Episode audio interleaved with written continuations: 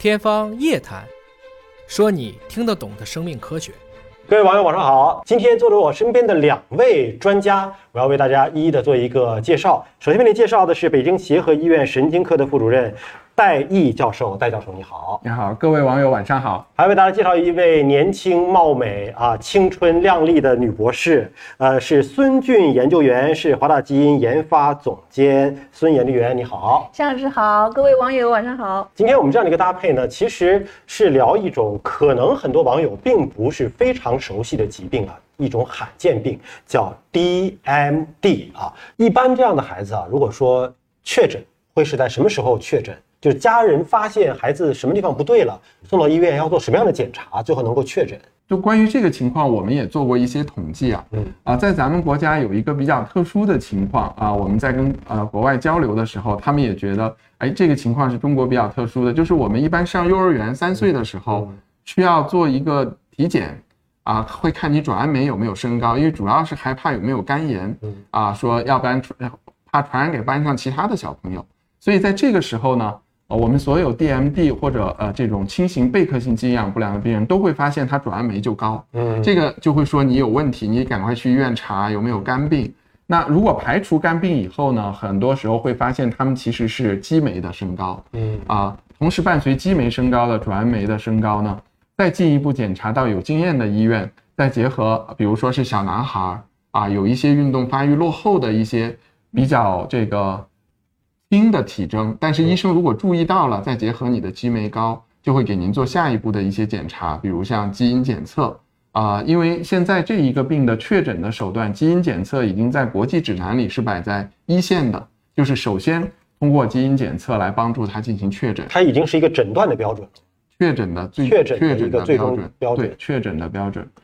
因为刚才提到了一个很哀伤的一个现实，就是说这样的孩子他的病程的进展可能一刻都不会停下来，而且会渐渐的恶化。那么可预期的寿命，就对于家长来讲，他所能够预期的生存的时间是多少？以前 DMD 病人的这个寿命可能是在十五岁、十八岁这样的一个情况，现在在呃美国这些比较发达的国家是在三十岁以上。嗯，对，那我们国家也是这样。我们之前接触到的，比如上一批的病人啊，像我们接触到的一些家庭，他们的这个兄弟姐妹这一阶段啊出现的这样一些病人，他们的寿命确实就是在这样的二十岁以前。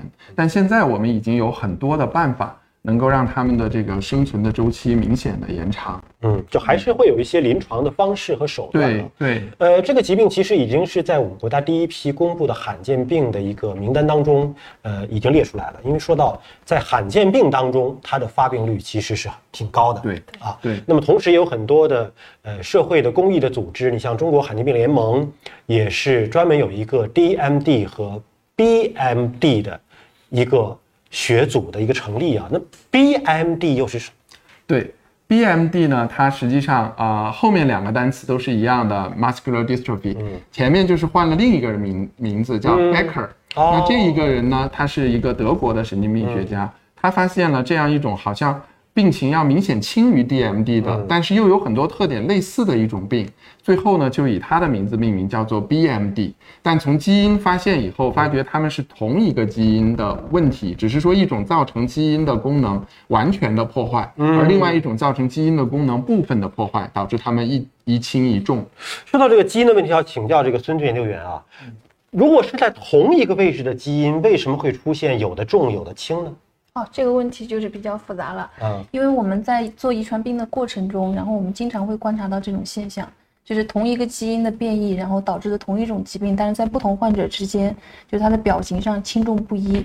然后原因呢，就是有多种，有一些呢是和这个个体本身它的这个呃个体之间的差异有关系，然后有一些呢是和个体的这种。环境有关系，然后目前呢，就是我们把这种现象就是称之为就是个体的差异性。当然了，对于像 DMD 这种疾病来讲的话，然后像刚才提到的，就是我们有 BMD 和 DMD 这两种，这两种呢是虽然说都是由 DMD 这个基因突变所致，但是呢突变的类型是不一样的。比如说我们比较严重的 DMD，一般都是由这个。完完全全的破坏了这个基因功能的变异所致。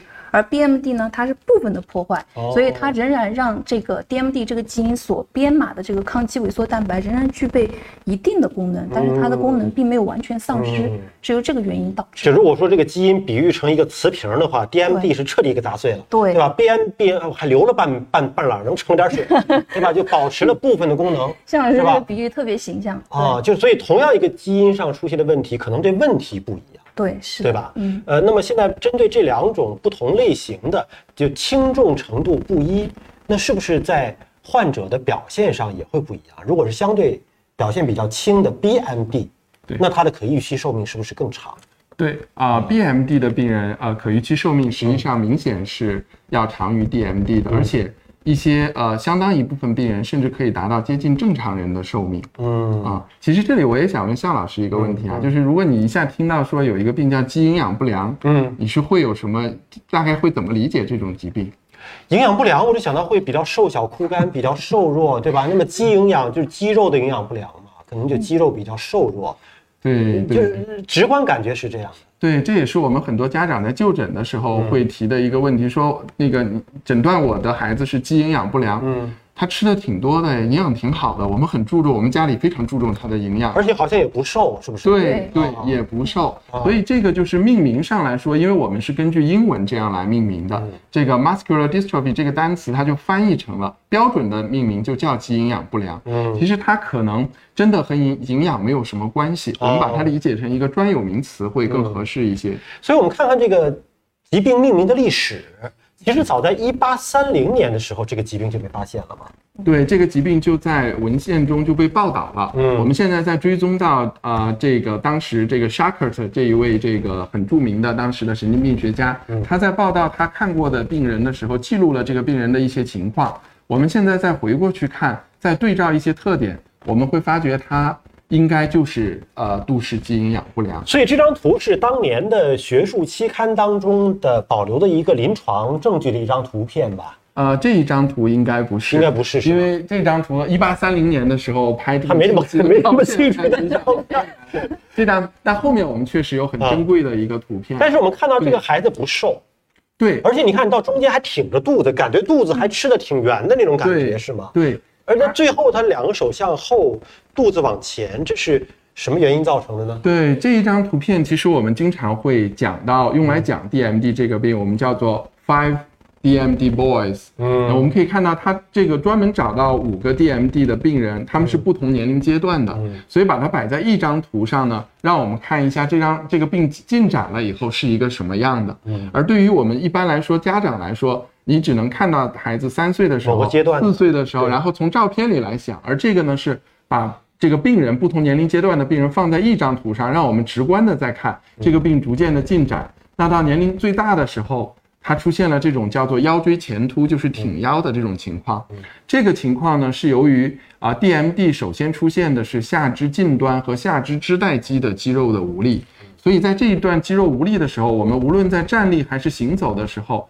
身体自然而然的就会腰往前凸，嗯，这样子呢能够保持平衡，否则你很容易就摔到一边去了。嗯，所以这种呢我们叫做身体的一种保护机制或者代偿机制。嗯，这种就是你根本就不用去教它，这个在它力量逐渐丧失的时候，人体自然而然就形成了对它自己最有保护的一种姿势。其实就是肌肉没有力量的一种展现，对一种表现，我们把它叫做一个体征。